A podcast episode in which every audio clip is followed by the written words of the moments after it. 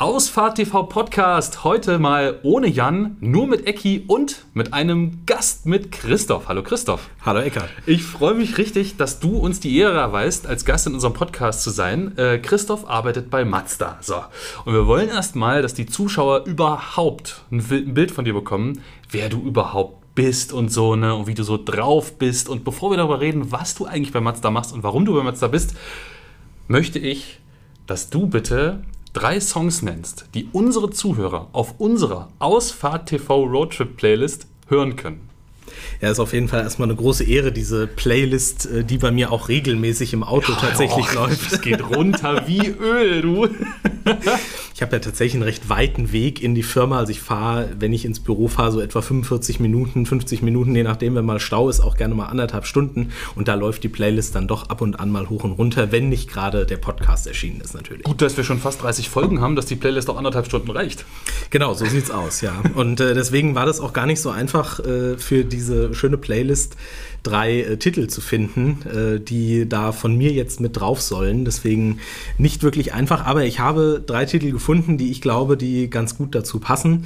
Und äh, ich meine, in der letzten oder vorletzten Folge äh, hätte Jan gesagt, dass ja die Titel der Gruppe Dire Straits immer nur von dir kämen. Und das habe ich jetzt natürlich als Ansporn genommen und habe gesagt, okay, da muss noch ein Lied drauf, das nicht von Ecki ist. Und zwar ist das Walk of Life von den Dire Straits. Finde ich einen richtig geilen Song. Äh, muss sagen, sagen, Dire Straits finde ich sowieso eine klasse Gruppe. Äh, mein Vater war auch schon Fan von denen oder ist noch Fan von denen und äh, deswegen muss da noch ein Lied von denen äh, dazu. Phänomenale Wahl. Äh, als ich die letzten Meter hier bei euch auf den Parkplatz gerollt bin, lief selbstverständlich die Ausfahrt TV Playlist und es lief Lady Writer gerade noch. Wie auch passend.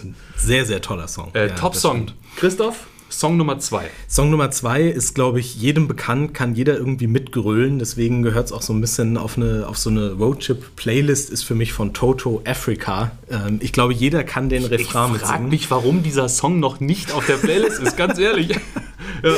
Und ja. wenn es und wenn's im Zweifel nur am Schluss immer Afrika ist. Genau. Dazu, zwischendrin murmelt man dann immer so ein genau. bisschen den Refrain.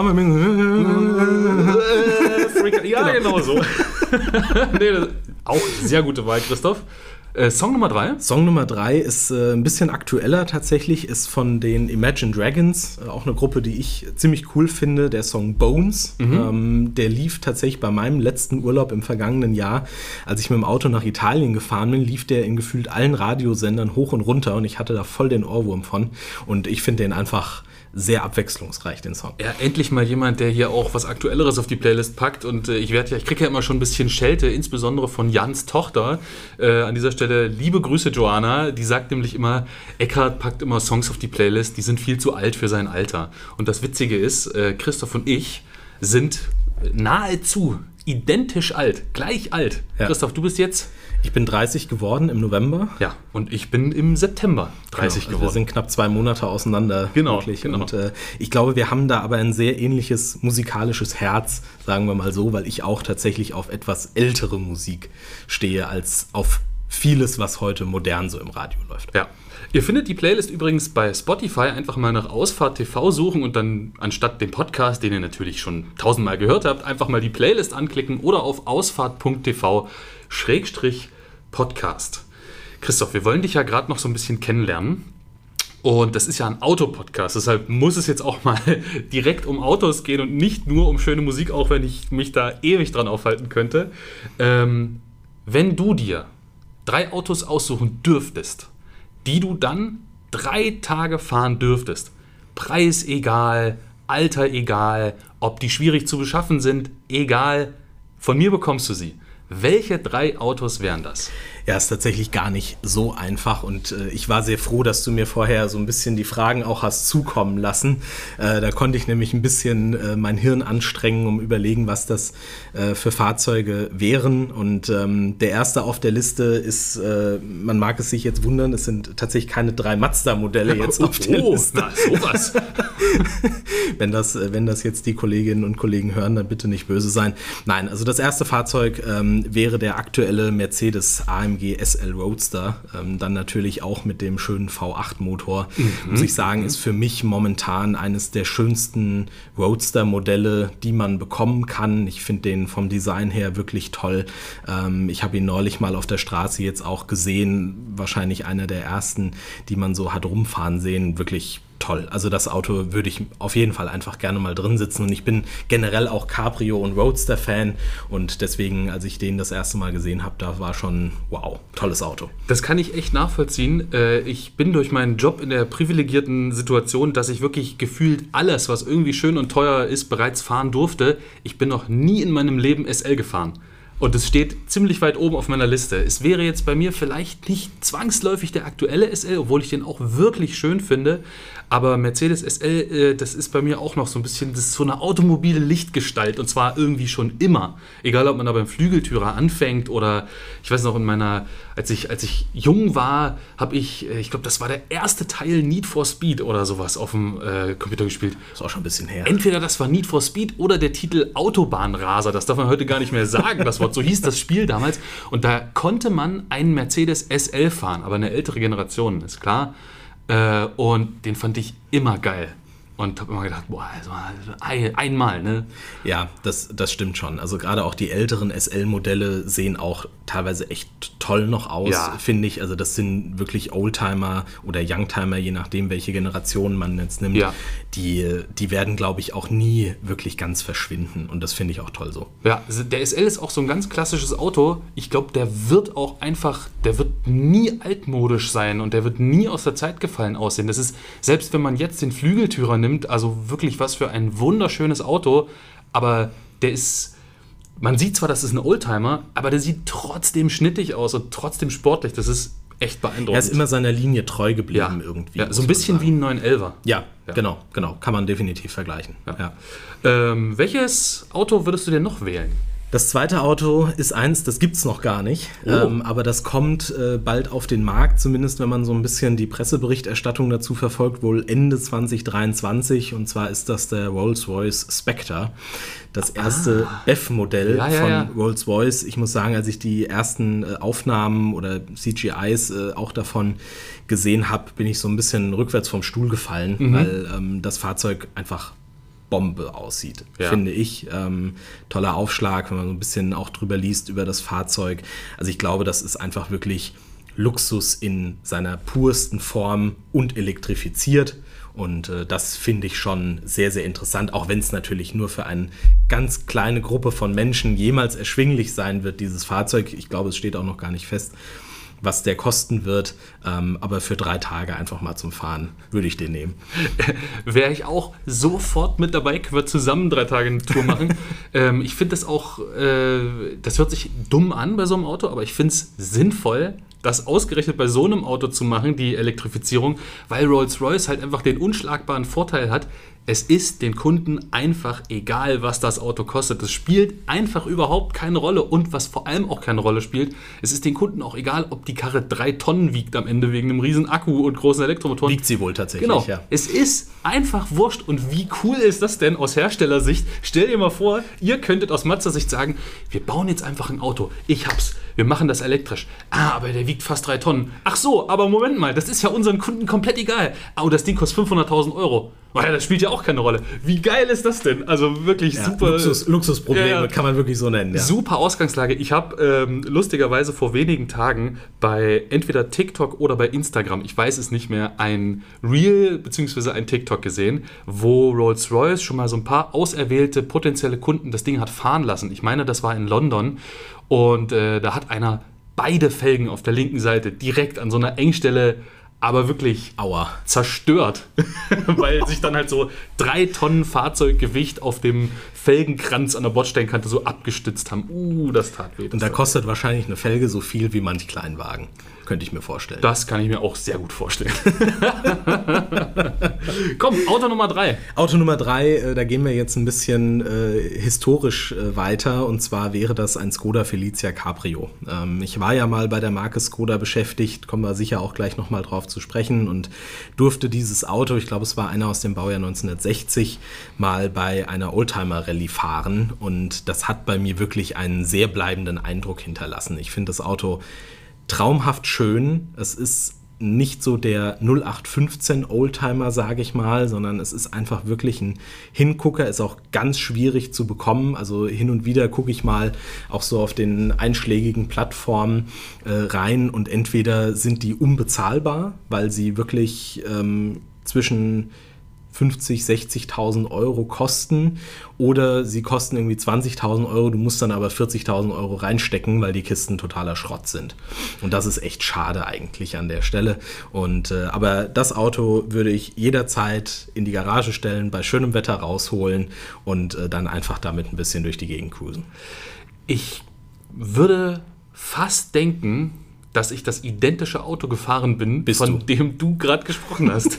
Kann Bist es du, sein, ja, dass ein das paar Jahre später. Skoda Felicia von Jens Herkommer ist? Genau, Grüße an Jens Herkommer an dieser Stelle, dem Dr. Skoda, wie er ja auch genannt wird, dem dieses Fahrzeug gehört und äh, der ja bei ganz vielen Skoda-Fans und Oldtimer Begeisterten, sage ich mal, äh, auch wirklich äh, eine Institution ist und der, ich glaube, es gibt niemanden, der sich mit historischen Skoda-Fahrzeugen besser auskennt und äh, war ein großes Privileg, ihn kennenlernen zu dürfen in meinen Jahren bei Skoda, mit ihm zusammenzuarbeiten. Das war einfach toll und dieses Auto, ähm, du bist ihn, glaube ich, irgendwie zwei oder drei Jahre später mal Genau, ja. gefahren bei der, bei der Sachsen Klassik. Ich bin ihn bei der Hamburg-Berlin Klassik gefahren. Das ist einfach ein Erlebnis. Ja, das ist wirklich ein cooles Auto. Das ist Entschleunigung pur, aber sehr elegant.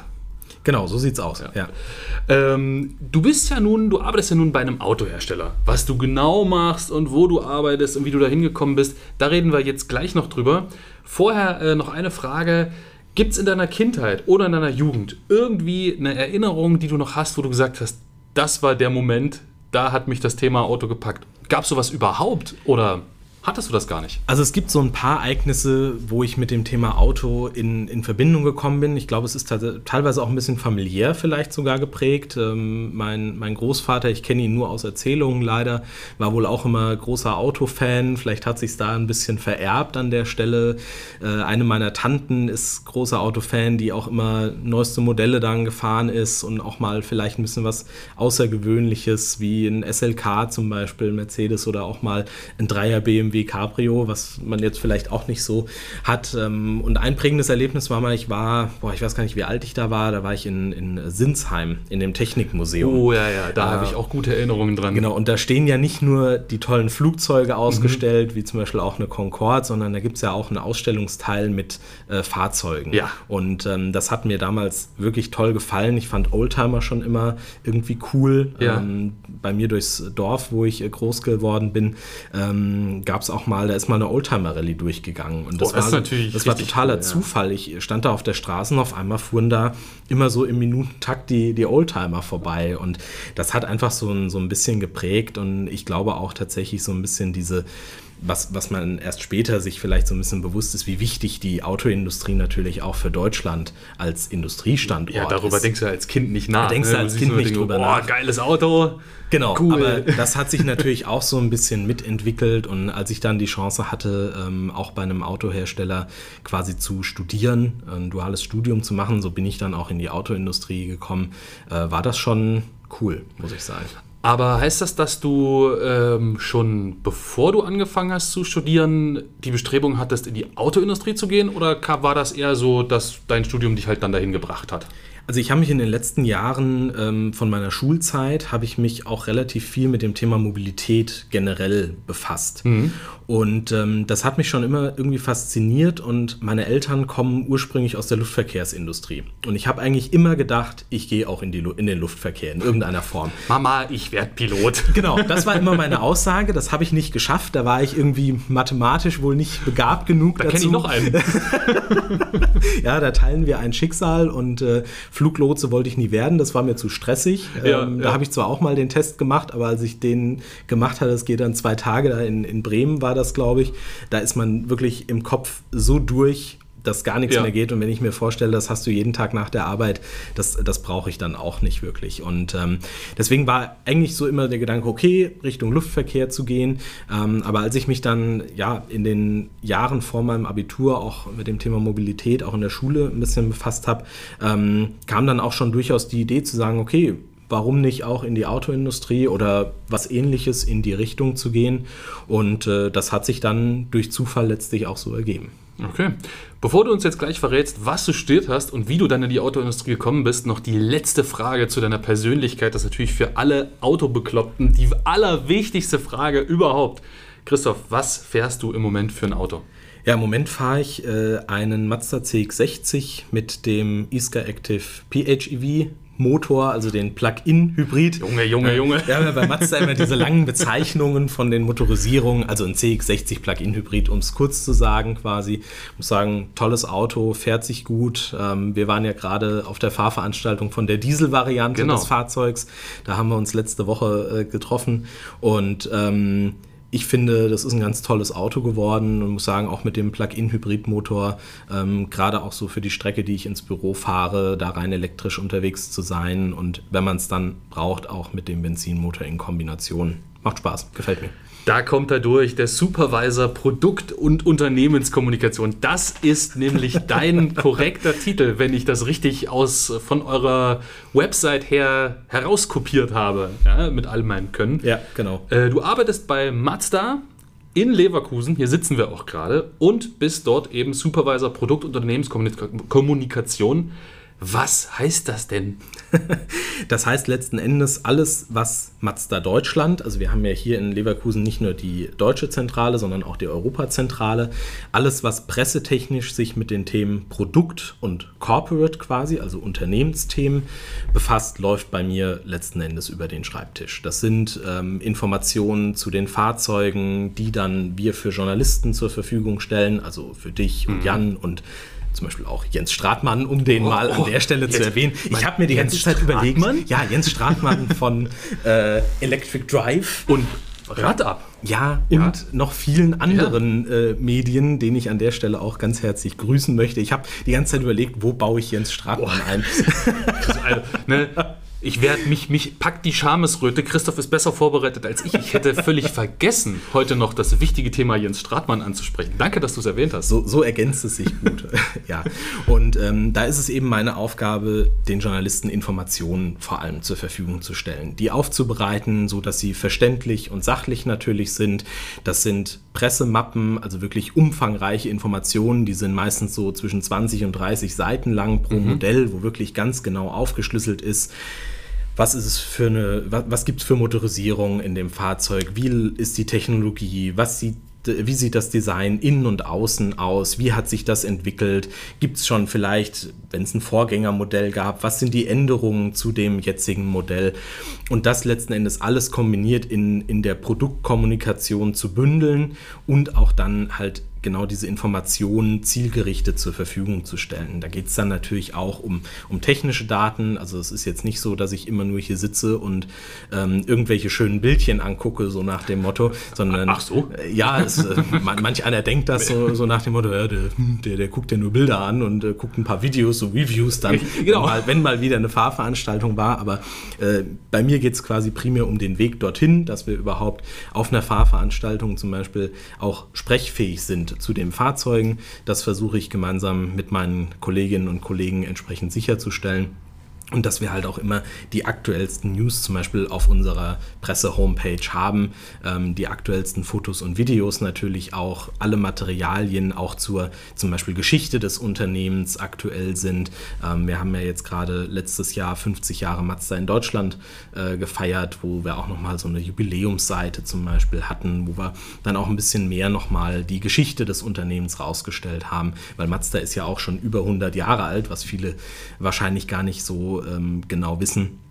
Und ähm, im, im Bereich Corporate sind es dann halt eher so Themen wirklich, die das Unternehmen betreffen, wie zum Beispiel, ähm, dass wir einen Sustainability, also Nachhaltigkeitsbericht zum Beispiel haben, der kommt dann aus Japan, der wird dann aber auch nochmal auf europäischer und deutscher Ebene zum Beispiel runtergebrochen.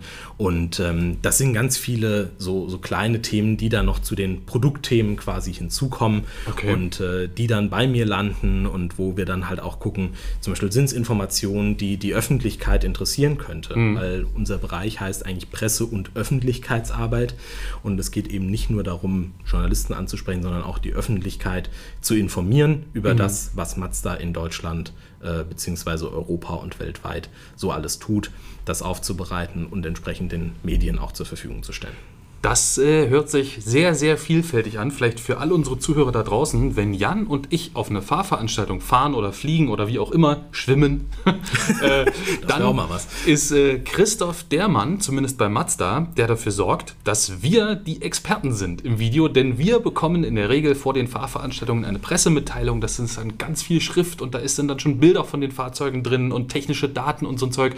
Und das kommt dann alles von dir beziehungsweise von deiner Abteilung. Genau. Die ganzen Infos stellst du zusammen. So sieht's aus. Wir bekommen natürlich auch viele Informationen von unseren europäischen Kollegen, ja. die wir dann aber natürlich nochmal marktspezifisch anpassen, ja, ja. wo wir dann wirklich haben, okay, das ist jetzt für den deutschen Markt auch relevant. Es gibt ja auch zum Beispiel Unterschiede in den einzelnen Märkten, ähm, wo zum Beispiel manche Motorisierung bei äh, gewissen Modellen nicht angeboten werden. Und da ist es halt auch unsere Aufgabe sicherzustellen, dass quasi die ganzen Presseinformationen auf den deutschen Markt quasi zugeschnitten sind. Ja. Ähm, du bist ja nun jetzt hier bei Mazda ähm, in, in, bereits deinem zweiten großen Unternehmen. Du hast vorher schon bei Skoda gearbeitet. Äh, wie bist du denn überhaupt dahin gekommen? Also, ich gehe mal davon aus, du bist zur Schule gegangen, hast dein Abitur gemacht, wahrscheinlich mit einer glänzenden 1,0, genauso wie ich. oder haben wir die gleiche glänzende 1,0, ja? Möchtest du darüber sprechen oder sollen wir einfach zum Studium übergehen? Och, ich habe da kein Problem darüber mit zu sprechen, dass ich kein 1er-Abiturient war. Tatsächlich, ich glaube, mein Abischnitt lag bei 2,3. Damit das war ich auch recht zufrieden, muss ich sagen. Immer noch besser als ich. Jawohl.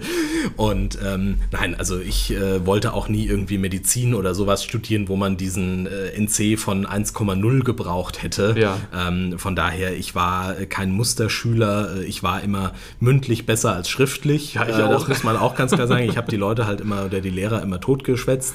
Und ähm, äh, in, den, in den schriftlichen Prüfungen, ja, kam so ein bisschen aufs Fach an. Ja, ja, ja, ja. Das ist halt schön formuliert. War das ja. wesentlich besser als bei anderen. Und ähm, nee, nach dem Abitur, beziehungsweise kurz vorher schon, überlegt man sich natürlich, was, was will man machen. Und mhm. für mich war immer so ein bisschen eher die Überlegung Richtung ein bisschen praktischer zu oder lernen zu wollen, ja. sage ich mal. Also für mich wäre auch eine Ausbildung zum Beispiel in Betracht gekommen. Hattest ähm, du dich ähm, da schon umgeguckt? Und ja, da eine hatte, konkrete, die, da in, die, du in Betracht gezogen hättest? Ich hatte so ein paar, ähm, so ein paar Stellen, die mich durchaus interessiert haben. Wir waren ja vorhin beim Thema Luftverkehr mhm. schon, äh, auch so Luftverkehrskaufmann zum Beispiel mhm. wäre was, was mich interessiert hätte. Ähm, und dann bin ich so ein bisschen durch Zufall aber auf das Thema duales Studium aufmerksam geworden. Ja. So ein bisschen die Kombination halt aus Praxis und Theorie. Ähm, und bin da dann über äh, eine, eine Freundin äh, auf Skoda aufmerksam geworden, ähm, die nur ein paar Kilometer von meinem Wohnort ihre Deutschlandzentrale in Südhessen mhm. haben. Und äh, da habe ich mich dann äh, beworben, eigentlich auch auf eine, auf eine Ausbildung zum großen Außenhandelskaufmann. Ja. Und der damalige Personalchef meinte zu mir, oh, Herr Völzke, ähm, ich könnte mir auch vorstellen, dass Sie so ein duales Studium schaffen. Okay. Und das habe ich mir dann so ein bisschen angeguckt und habe dann relativ schnell gesagt, ja, möchte ich gerne machen. Ähm, und so bin ich zu Skoda tatsächlich gekommen ähm, und habe da 2012 angefangen, dual zu studieren. Und hast du dich nebenbei oder gleichzeitig noch woanders umgeguckt oder war das, hattest du dich nur dort beworben, hast gesagt, entweder die nehmen mich oder keine Ahnung? Nein, es war tatsächlich relativ vielfältig. Ähm, also ich habe mich nicht nur an einer Stelle beworben, weil es mir eben auch wichtig war, relativ schnell nach dem, äh, nach dem Abitur auch in eine Ausbildung ja. reinzukommen, sei es jetzt eine Ausbildung oder ein Studium quasi. Ähm, für mich war nicht sowas wie zum Beispiel ein freiwilliges soziales mhm. Jahr oder sowas. Da habe ich für mich gesagt, brauche ich nicht. Ich finde das toll, wenn man mhm. das das macht, außer Frage. Ähm, auch mal ganz großen Respekt davor, wenn, wenn Leute sagen, ich brauche noch ein bisschen Zeit, mich auch zu finden, möchte aber trotzdem was zum Beispiel Gesellschaftliches mhm. äh, machen. Ähm, wirklich äh, Hut ab davor.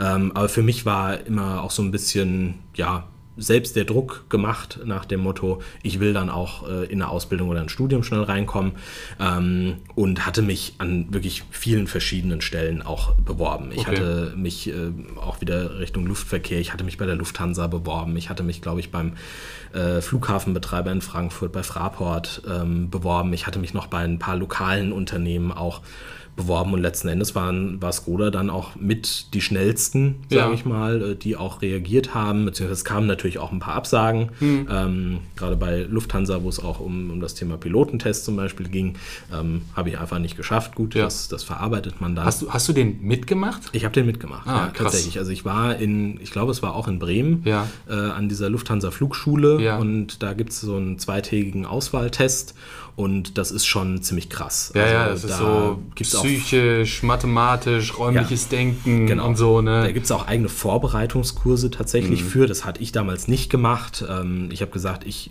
ich versuch's und ja. wenn es klappt, ist gut und ja. wenn es nicht klappt, ja, dann, dann ist es halt so. Ne? Ja. Und ähm, genau, also das ist aber auch was, wo, wo ich jedem raten würde, auch heute aus der Retrospektive, zu sagen, bewirb dich nicht nur auf eine Stelle, weil es gibt keine Garantie, dass du sie bekommst letzten Endes. Ja. Und deswegen da mehreren Stellen beworben. Skoda war relativ schnell.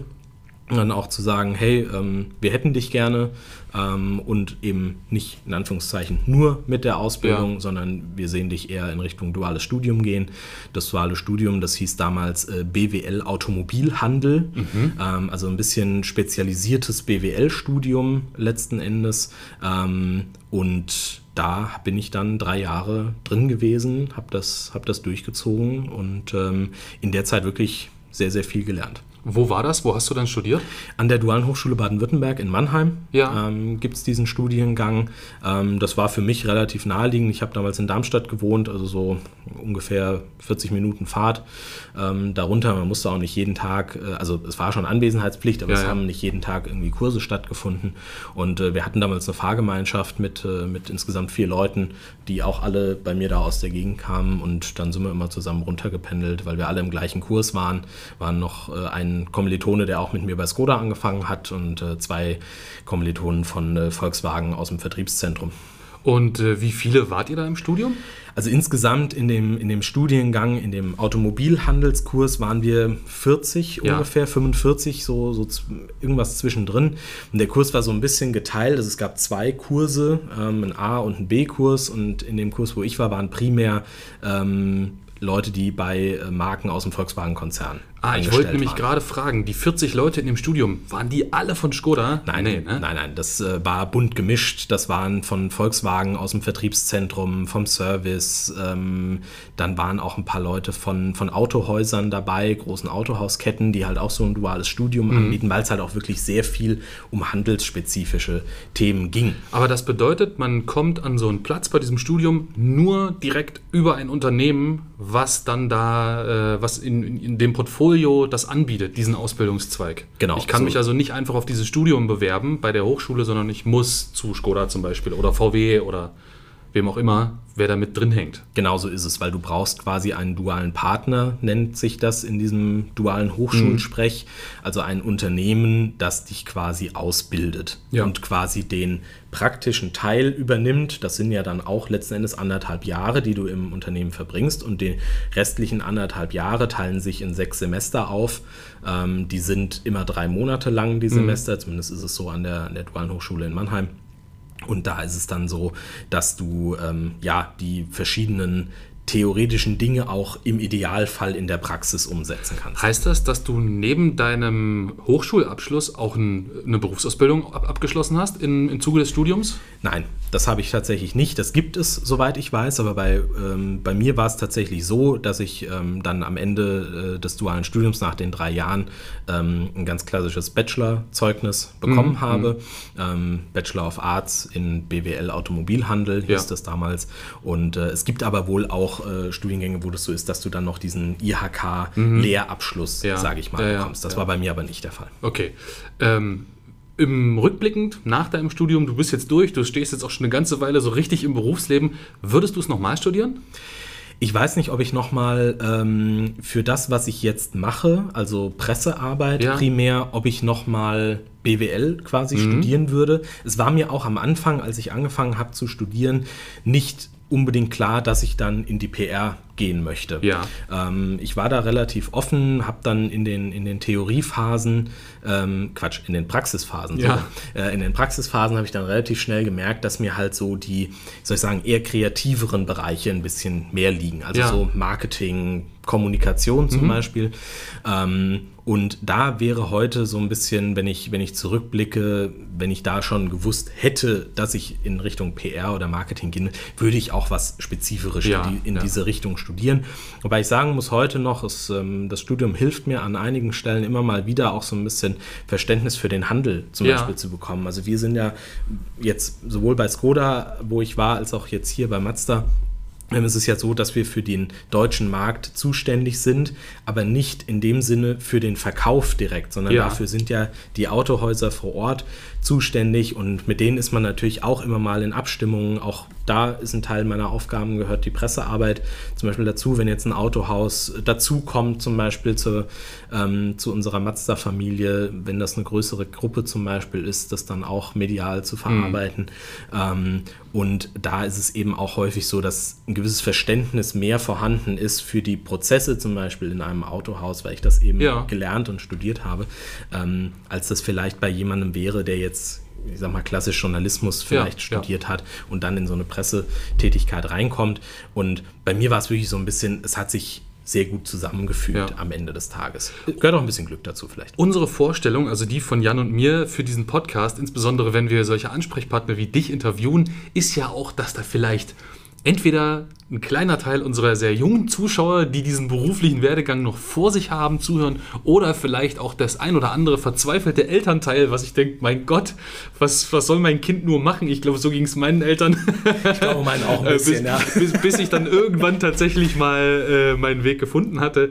Ähm, was würdest du jungen Leuten raten, die eine Position erreichen möchten, wie du sie jetzt hast? Was für ein Studium würdest du denen empfehlen? Beziehungsweise bei dir ist jetzt ein Sonderfall, du hast ja während deines Studiums nicht irgendwo bei verschiedenen Firmen Praktika gemacht durch diese Spezialform. Aber hast du irgendwie Empfehlungen, was sollte man studieren, um in diese berufliche Richtung zu gehen? Und wo sollte man sich mal umgucken? Also wenn man wirklich weiß, ich möchte in diese Presse- und Öffentlichkeitsarbeit rein, ähm, in diesen Bereich Kommunikation und PR, dann würde ich schon was in Richtung Journalismus und Kommunikation eigentlich empfehlen, weil du lernst einfach das Rüstzeug, das du an vielen Stellen brauchst, was ich mir erst so ein bisschen nach meinem Studium dann auch durch Seminare und äh, Schulungen eben erarbeitet habe. Zum Beispiel, Ja. wie ist eine Pressemitteilung aufgebaut? Ja. Da gibt es ja so ein bisschen Grundregeln, sage ich mal. Und klar, man muss sich nicht an jede Regel jetzt unbedingt halten, klar. Ähm, aber so ein bisschen einfach, dass man das, das Rüstzeug ähm, dabei hat. Und wenn man sich dann so, so klassisch auch auf eine PR- oder Marketingstelle, dann würde ich auch tatsächlich empfehlen, was so in Richtung Marketing zu studieren, wenn man da rein will.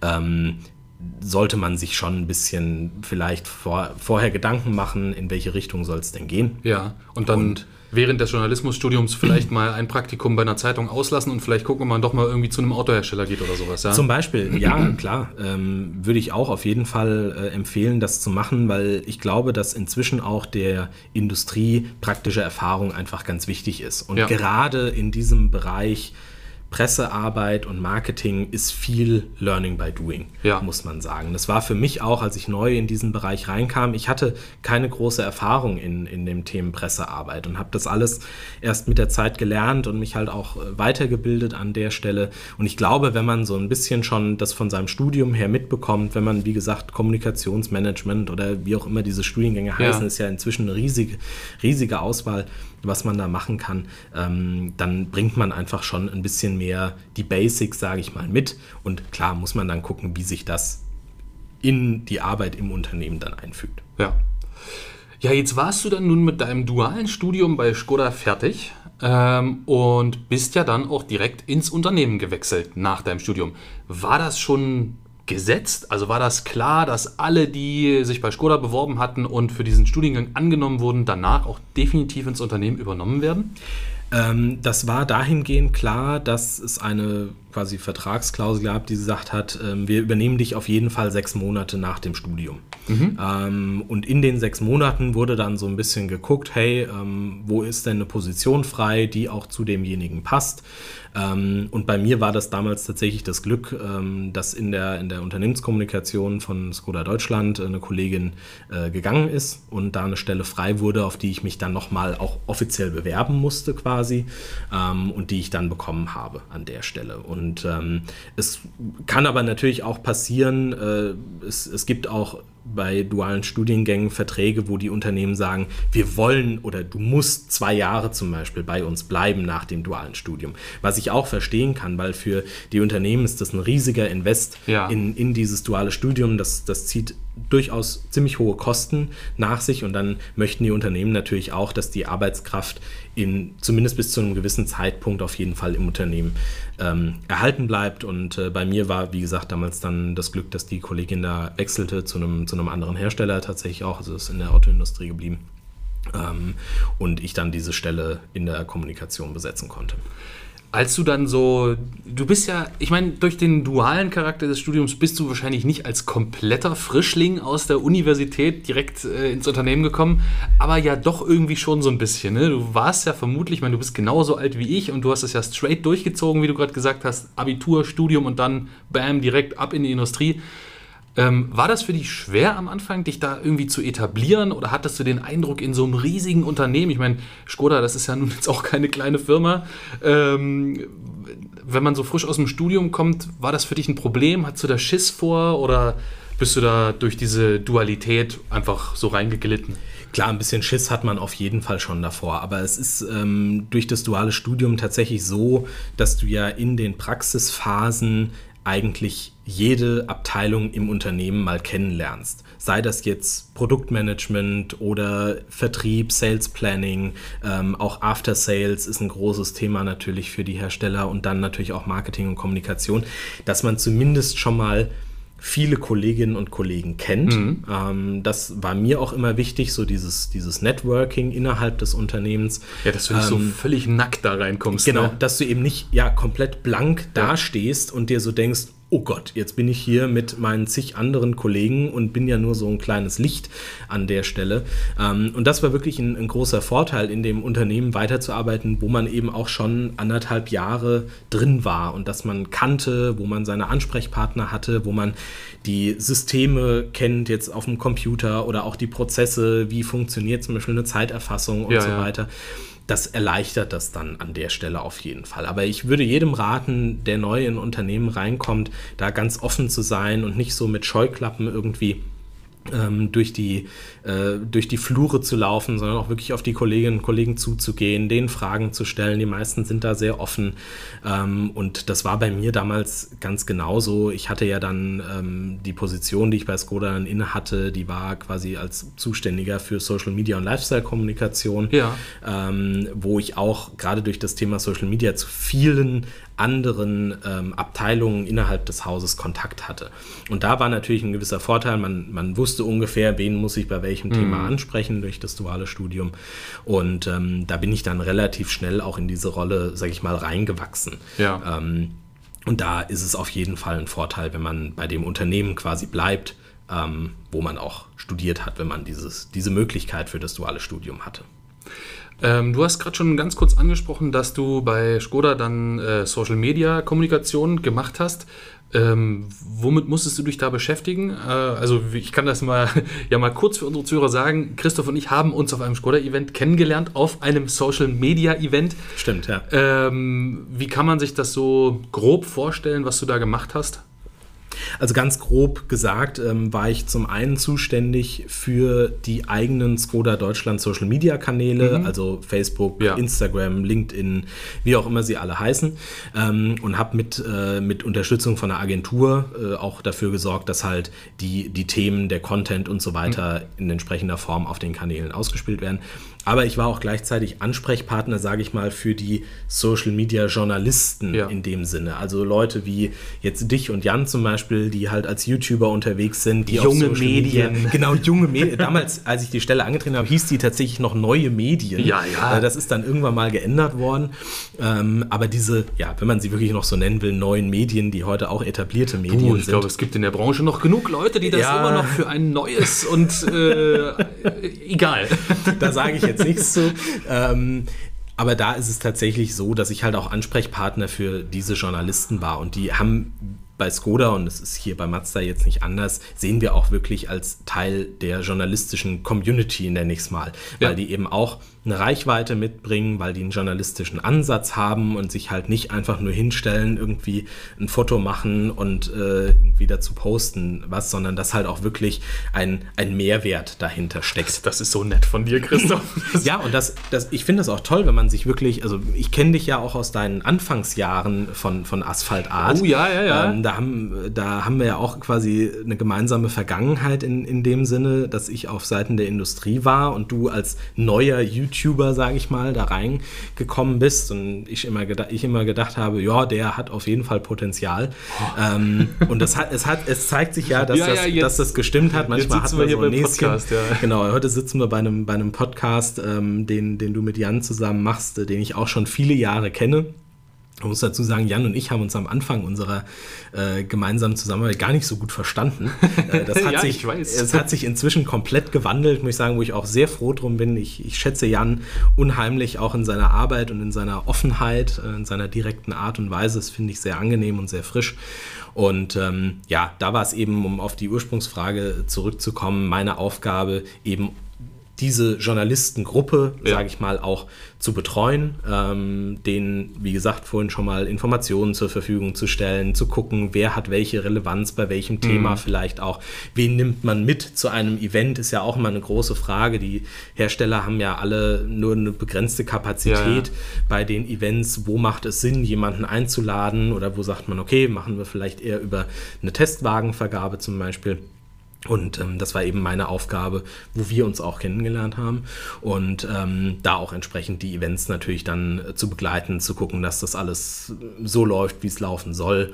Und ähm, ja, das war damals ähm, mit, ja, ich war Anfang 20, als ich die Stelle übernommen habe, ähm, war das schon viel Verantwortung, ähm, was aber mir auch immer Spaß gemacht hat und wo ich auch das Vertrauen von, von meinen Vorgesetzten hatte, ähm, was, ich, was ich sehr zu schätzen weiß. Ja. Äh, jetzt bist du nicht mehr bei Skoda, sondern bist jetzt ähm, bei Mazda, machst ja aber trotzdem immer noch etwas Ähnliches, nur dass du jetzt hier noch mehr Verantwortung hast und äh, noch größeren Bereich äh, unter dir hast und bespielen darfst. Und du hast gerade schon gesagt, ähm, das war zum Teil auch herausfordernd für dich. Was ähm, sind denn in deinem Beruf, würdest du sagen, so die größten Herausforderungen in deinem täglichen Arbeitsalltag? Es ist natürlich so, dass man, glaube ich, wenn man sich entscheidet, in diesen Bereich Pressearbeit reinzugehen, dass man sehr viel Flexibilität mitbringen muss, weil es verändern sich täglich irgendwelche Dinge. Es kommen vom, vom Hersteller, sei es jetzt in dem Fall äh, dann aus Japan bei Mazda oder früher bei Skoda kam es dann aus Tschechien, aus dem Lada Boleslav, ähm, kommen immer wieder Informationsfluten teilweise an, wo sich auch Informationen zu Modellen verändern, wo es neue, eine neue Ausrichtung der Gesamtstrategie zum Beispiel gibt. Und da immer die Flexibilität mitzubringen und zu sagen, okay, wir stellen uns darauf ein und wir versuchen am Ende des Tages für unsere Kunden und die Kunden bezeichne ich immer unsere Journalisten, weil Ja. ihr seid die Kunden, die wir als Presseabteilung muss, muss haben. man jetzt unterscheiden für unsere Zuhörer. ne? Es Genau. geht nicht um die Leute, die losgehen und sich dann einen Mazda kaufen, Richtig. gemeinerweise, sondern es geht dieses Mal um uns. Genau, es geht um, um den journalistischen Kunden in dem Sinn. Und da ist immer der, der, der Anspruch und das Credo ähm, höchste Flexibilität in dem, was wir tun, für den Journalisten. Ja. Und das, das ist immer mein Ansatz gewesen. Und das ist manchmal nicht immer leicht, weil ähm, ja, es gibt auch mal kritische Themen und auch mal kritische Fragen, aber das gehört dazu. Damit muss man sich auseinandersetzen, dem muss man sich bewusst sein, wenn man äh, in, in den Bereich Presse, Kommunikation, wie auch immer reingeht. Ähm, und da die Herausforderung, über alles immer auch so ein bisschen den Überblick Ja. zu bewahren, sage ich mal. Das ist nicht immer ganz einfach. Ähm, ich glaube, da muss man auch so ein bisschen ein gewisses organisatorisches Talent vielleicht mitbringen und auch klar priorisieren können. Das ist auch ein ganz wichtiges Thema. Man sollte nicht irgendwie 35 Sachen gleichzeitig machen, weil dann passieren Fehler. Und ähm, für uns ist halt immer die Qualität der Materialien, die wir den Journalisten zur Verfügung stellen, technische Daten, mhm. Pressemappen und so weiter, die müssen sitzen. Mhm. Damit meine ich jetzt eben nicht nur, da sollten keine Rechtschreibfehler drin sein, sondern die müssen halt auch wirklich inhaltlich stimmen und da dürfen keine Abweichungen ja. sein. Und das ist manchmal schon eine gewisse Herausforderung, gerade wenn es zum Beispiel darum geht, auch ein neues Fahrzeug ähm, zu starten im ja. Markt, äh, vorzustellen. Man ist das erste Mal auf einem Pressetermin mit einem Fahrzeug. Ähm, das ist dann immer so ein bisschen der Moment, wo auch, soll ich sagen, der Puls ein bisschen mhm. hochgeht, ähm, wo eine gewisse Aufregung da ist. Wie ist das erste Feedback von den, von den Kolleginnen und Kollegen auf Journalistenseite?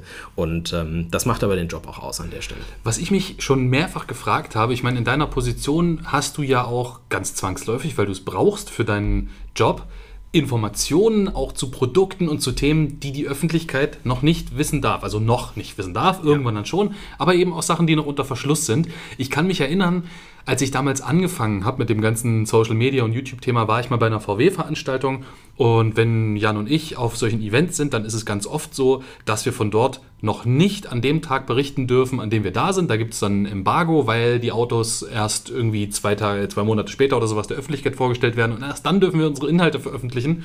Und ich stand mal bei VW und habe eine Instagram-Story gemacht. Und äh, glücklicherweise stand in dem Moment dein VW-Pendant äh, hinter mir und meinte im letzten Moment noch, du aber jetzt nicht auf Teilen drücken. Ne? Und ich stand da und dachte, um Gottes Willen, ich habe ja gar nicht dran gedacht, dass das noch nicht öffentlich ist. Ist es dir schon mal passiert oder hast du da Schiss vor, dass dir mal sowas durchrutscht, so eine Information an der falschen Stelle? Ich meine, du redest mit so vielen Leuten, mit zu unterschiedlichsten Modellen, zu unterschiedlichsten Themen und musst ja neben dem, dass das immer alles richtig ist, auch immer darauf achten, darf ich das jetzt eigentlich sagen oder darf ich das nicht sagen? Hast du, oder hattest du da am Anfang Angst vor? Ähm, äh, tatsächlich hatte ich am Anfang da gar nicht so Angst vor, ähm, weil mein, mein damaliger Chef mir auch eine gute Schule dahingehend mitgegeben hat. Und weil ich es tatsächlich mal mitbekommen habe, dass so ein Embargo gebrochen wurde, ja. ähm, auch unbeabsichtigt ja. von, von einem Medium. Das war damals noch zu Skoda-Zeiten. Ich könnte jetzt gar nicht mehr sagen, welches Modell das war.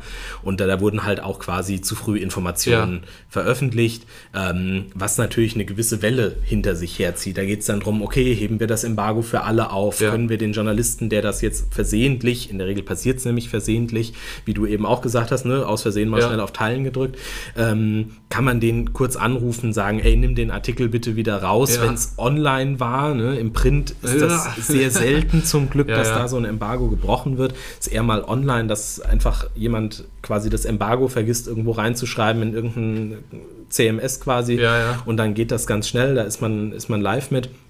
Ähm, und das, ja, wie gesagt, das zieht halt so eine Welle nach sich. Und mir persönlich ist es zum Glück noch nie passiert, dass ich irgendwas äh, vor Embargo veröffentlicht habe, sei mhm. es jetzt auch bei mir privat auf, auf Social Media, was sich natürlich auch mit dem Beruflichen irgendwo vermischt. Also ja, man, klar, man wenn findet du auch auf einem Event bist und mit Instagram ein Foto postest, musst du ja auch aufpassen, richtig. dass da im Hintergrund nicht eventuell irgendwie ein Auto zu sehen ist, was die Welt noch nicht sehen ja, soll. Ganz genau. Aber das, ähm, das lernt man mit der Zeit. Und also wie gesagt, mir ist es zum Glück selbst noch nie passiert. Ähm, ähm, dass man mal eine Information mündlich weitergibt, die vielleicht noch einer gewissen ähm, äh, Geheimhaltung unterliegt.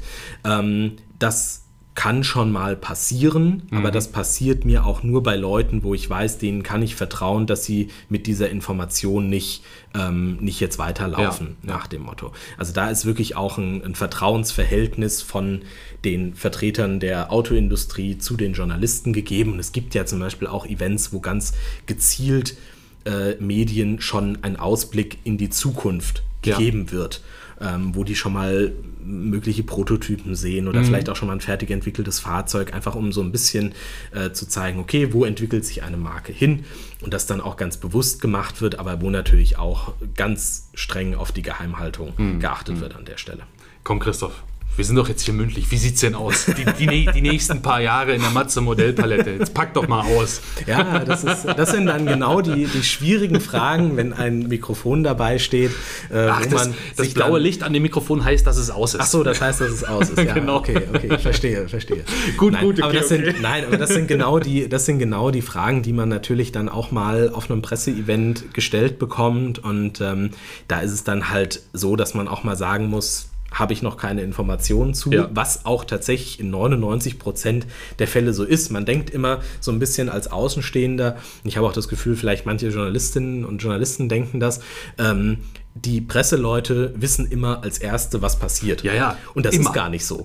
Das ist tatsächlich gar nicht so. Und ähm, es ist häufig so, dass wir auch da am, am, wie soll ich sagen, nicht ganz am Ende, aber schon eher so im letzten Drittel einer Kette von verschiedenen äh, Personen sitzen als Pressemenschen äh, und ähm, dann auch die Informationen erst kurz bevor sie wirklich veröffentlicht werden, bekommen, weil es eben auch so ist, dass sich mal noch Spezifikationen zum Beispiel an einem Fahrzeug ja. ändern und das dann, je mehr Leute das quasi wissen, auch schwieriger ist, sicherzustellen, dass ja, ja, eben die Informationen richtig an, an einer Stelle sind und äh, Klar gibt es einen Plan, ähm, ungefähr, was in den nächsten Jahren passieren soll. Ähm, aber tatsächlich kenne ich davon auch gar nicht so viele Details. Ja. äh, mal reine Interessensfrage. Wer weiß sowas eigentlich immer als erstes? Das ist eine gute Frage. Ähm, ich glaube, das ist in jedem Unternehmen ein sehr kleiner Kreis von sehr hohen Executives hm. Ähm, also dann wirklich Leute, die im Vorstand sind. Ähm, technische Entwicklung, würde ich sagen. Es sind halt am Anfang vor allem die, ne, die für die Entscheidungsfindung zwingend notwendig sind, die richtig. Ja oder Nein sagen müssen. Ja, ja. Genau, genau. Also es gibt ja auch so, so Steuerungskreise, nennt sich das dann, wo ja. halt genau solche Entscheidungen getroffen werden. Aber das sind wirklich Leute, die halt äh, ganz weit oben in der Nahrungskette, sage ich mal, von den jeweiligen äh, Konzernen oder Unternehmen stehen und sich da dann einfach auch, ja, Gedanken drüber machen müssen, was passiert in zehn Jahren. Ja, ja. Und ja. das ist was, wo, wo wir als Presseleute natürlich den Vorteil haben, wir kommunizieren das Aktuelle, ja, was da ist. Klar, wir geben auch mal einen Ausblick in die Zukunft. Aber Gerade zehn Jahre brauchst du dir ja keine Gedanken machen. Nein, als, nein. nein, weil ich kann heute noch nicht sagen, in zehn Jahren wird Modell XY ja. von Mazda auf den Markt kommen. Aber apropos Konzern, Du bist ja nun von Skoda zu Mazda gewechselt, ähm, also von einem tschechischen beziehungsweise halb deutschen Konzern, also vom VAG, äh, vom Volkswagen-Konzern, zu Mazda, also zu einem japanischen Hersteller. Mhm. Hat sich da für dich irgendwas im Arbeitsklima verändert? Hast du das gemerkt? Kommt dir hier irgendwas japanisch vor?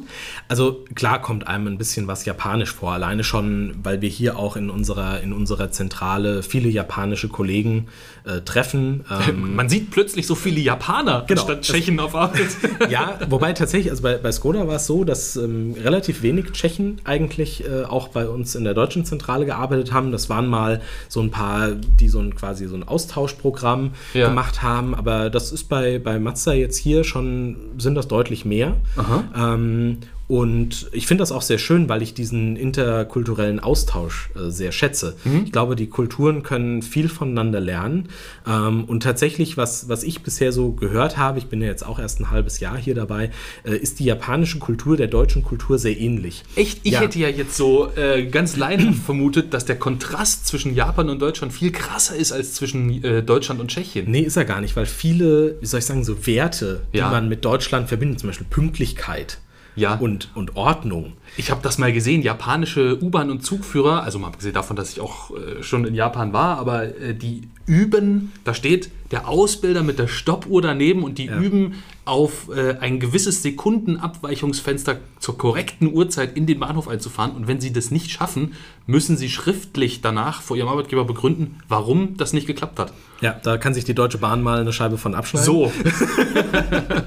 die können ja nur noch Kabel durchtrennen, habe ich jetzt gehört, ai, ai, und ai. sorgen dann äh, quasi so für eine Mobilitätswende. Ganz Thema. Wir wollen jetzt keine Gerüchte anheizen, natürlich äh, an der Stelle. Zurück zum japanischen Feeling Feeling bei Mazda. genau, japanisches Feeling bei Mazda. Also man merkt schon natürlich, dass es ein japanisches Unternehmen ist. Nicht nur bei den, bei den Produkten, ähm, die ja, wo wir auch stolz drauf sind bei Mazda, dass sie gewisse Werte verkörpern, Ja. ähm, sondern eben auch in der, in der Zusammenarbeit. Ähm, die Zusammenarbeit ist sehr harmonisch und angenehm, muss ich sagen. Ähm, klar, durch die Zeitverschiebung ist es nicht immer so ganz einfach. Japan ist ja einige ja. Stunden vor uns. Ähm, mit den Kollegen dauert dann vielleicht auch mal eine Antwort äh, irgendwie ein bisschen, weil wenn wir hier mittags eine E-Mail schreiben, sind die schon im Feierabend. Dauert dann auch mal zwölf Stunden so eine Antwort, ganz unjapanisch. Ja, aber das, ähm, das kann schon passieren. Aber im Großen und Ganzen muss ich sagen, ähm, hat sich so viel gar nicht verändert für mich, ähm, weil ich auch immer jemand war, wie gesagt, der dieses Interkulturelle sehr geschätzt hat. Und ähm, ich glaube, am Ende kommt man mit jedem irgendwie klar. Ja. Ähm, und deswegen auch hier die, die Einarbeitung, ähm, das Kennenlernen der, der Kollegen, das war sehr einfach. Und ähm, das war auch damals in meiner Skoda-Zeit letzten Endes so. Okay. Ähm, jetzt hast du ganz viel erzählt von deinem beruflichen Werdegang und was wichtig ist und was man da alles machen muss. Ähm, zum Schluss würde ich gerne noch wissen, was macht dir an deiner Arbeit am meisten Spaß, abgesehen davon, mit Jan und mir auf Events zu sein? Was mir am meisten Spaß macht tatsächlich ist, dass man ein Ergebnis sieht von der Arbeit. Und Ja. zwar das Ergebnis darin, dass Berichte, Videos, Social-Media-Beiträge, was auch immer ähm, von Events, von unseren ähm, Produkten, aber auch mal von, in Anführungszeichen, nur einer Pressemitteilung ähm, dann von Medien aufgegriffen werden und darüber berichtet wird. Ja. Und ähm, das ist was, was, was ich toll finde, woran auch meine Arbeit natürlich in einer gewissen Form gemessen wird. Ähm, aber was wirklich schön ist, ist, dass man einfach ein Ergebnis sieht und die Zufriedenheit mit dem, was wir den Journalisten zur Verfügung gestellt haben. Ja. Wir sind in unserer Kommunikation auch recht technisch ausgerichtet, muss man, muss man ganz klar sagen, auch weil Technologie ein ganz wichtiges Thema für Mazda ist. Und da einfach zu sehen, dass das, was wir tun, bei den Journalisten, bei den Meinungsmultiplikatoren, sage ich mal, Ja. in ganz vielen verschiedenen Weisen auch wirklich ankommt, aufgenommen wird und sich dann eben in der Berichterstattung widerspiegelt. Das ist für mich ähm, wirklich schön, dass, dass man dieses Ergebnis sieht. Und natürlich ist auch, was mir ganz viel Spaß macht, ist, ähm, ist das Reisen. Ja. Das ähm, muss ich sagen, sehe ich auch als ganz großes Privileg an meines, meines Jobs. Ich bin relativ viel unterwegs. Wir vorhin schon mal erwähnt, wir waren jetzt gerade in Barcelona. Genau. Ähm, und es wird sicher nicht die letzte Dienstreise für dieses Jahr gewesen sein, ähm, hoffe ich bei mir. Und das bringt einen auch an Orte, wo man eben vielleicht nicht einfach so hinkommt Ja. und zu ganz tollen Destinationen. Und äh, das ist auch was, was tierisch Spaß macht. Das finde ich auch. Auch wenn das Arbeit ist, so eine Dienstreise, einfach irgendwie mal äh, andere Luft zu schnuppern. Irgendwo anders auf der Welt, egal wo, äh, finde ich auch einen super, super tollen Teil an, an unserem Beruf. Ähm, zum Schluss noch, ich weiß nicht, ob du dir dazu was aufgeschrieben hast oder so, denn das ist natürlich eine bedeutungsschwangere Frage. Aber was würdest du jungen Menschen mit auf den Weg geben, die so in die Richtung wollen, wo du bist? Also, wenn man wirklich sich für, für diese Themen Pressearbeit, ähm, Öffentlichkeitsarbeit interessiert, würde ich wirklich mitgeben, schon wenn man das in der Schulzeit merkt, umso besser auch wirklich Praktika zu machen. Ja. Ähm, für mich, ich habe es ja vorhin auch schon mal gesagt, für mich ist dieses ähm, Praktische in der PR viel wichtiger als irgendwelches theoretische Gedöns, nenne Ja. ich es mal. Ähm, da wirklich zu zeigen, man hat auch Interesse, vielleicht auch selbst schon mal ein bisschen sich am Schreiben zu versuchen, wenn man das möchte. Es ist natürlich auch ein Teil ähm, unserer Arbeit und dann eben auch wirklich zu sagen, okay, ich habe ein Studium, das mir gefällt, das mir Spaß macht und sich aber auch einzugestehen, und das ist auch ganz häufig wichtig, wenn man merkt in einem Studium oder in einer Ausbildung, es ist nichts für mich. So ehrlich zu sich zu sein und zu sagen, okay, ich orientiere mich jetzt nochmal um. Ja. Weil das ist häufig was, die Leute werden dann unglücklich, weil sie vielleicht von zu Hause gesagt bekommen, ja, du hast das jetzt angefangen, du musst das jetzt zu Ende bringen. Ja, ja, der Klassiker. Das ist der Klassiker, da kommt dann ein gewisser Druck, man macht sich noch mehr Druck, aber hat eigentlich überhaupt keinen Bock mehr auf die 18. Mathematikvorlesung, so nach dem Motto.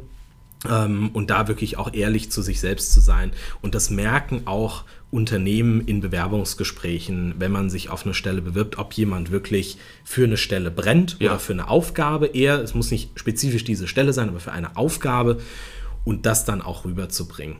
Und da wirklich auch mit, gerade in der, in der Pressearbeit, praktischer Erfahrung reinzukommen schon mal. Ich erwarte jetzt nicht, dass jeder irgendwie, keine Ahnung, zwölf Wochen Praktikum in irgendeiner Redaktion gemacht ja. hat, um Gottes Willen, gar nicht. Aber einfach so ein bisschen schon mal so dieses Interesse bekundet zu haben und das eben im Lebenslauf auch nicht nur steht, ja, keine Ahnung, Praktikum beim äh, Schuhmacher, so nach dem Motto. Hauptsache, ich habe mein Praktikum, Hauptsache, ich hab mein Praktikum gemacht, genau, sondern dass auch ein gewisser sag mal, roter Faden erkennbar ist. Und das würde ich wirklich jedem, jedem mitgeben. Es gibt ganz viele Quereinsteiger, außer Frage, natürlich, ähm, aber meistens eher schon in, in höheren Positionen äh, passiert das dann auch mal.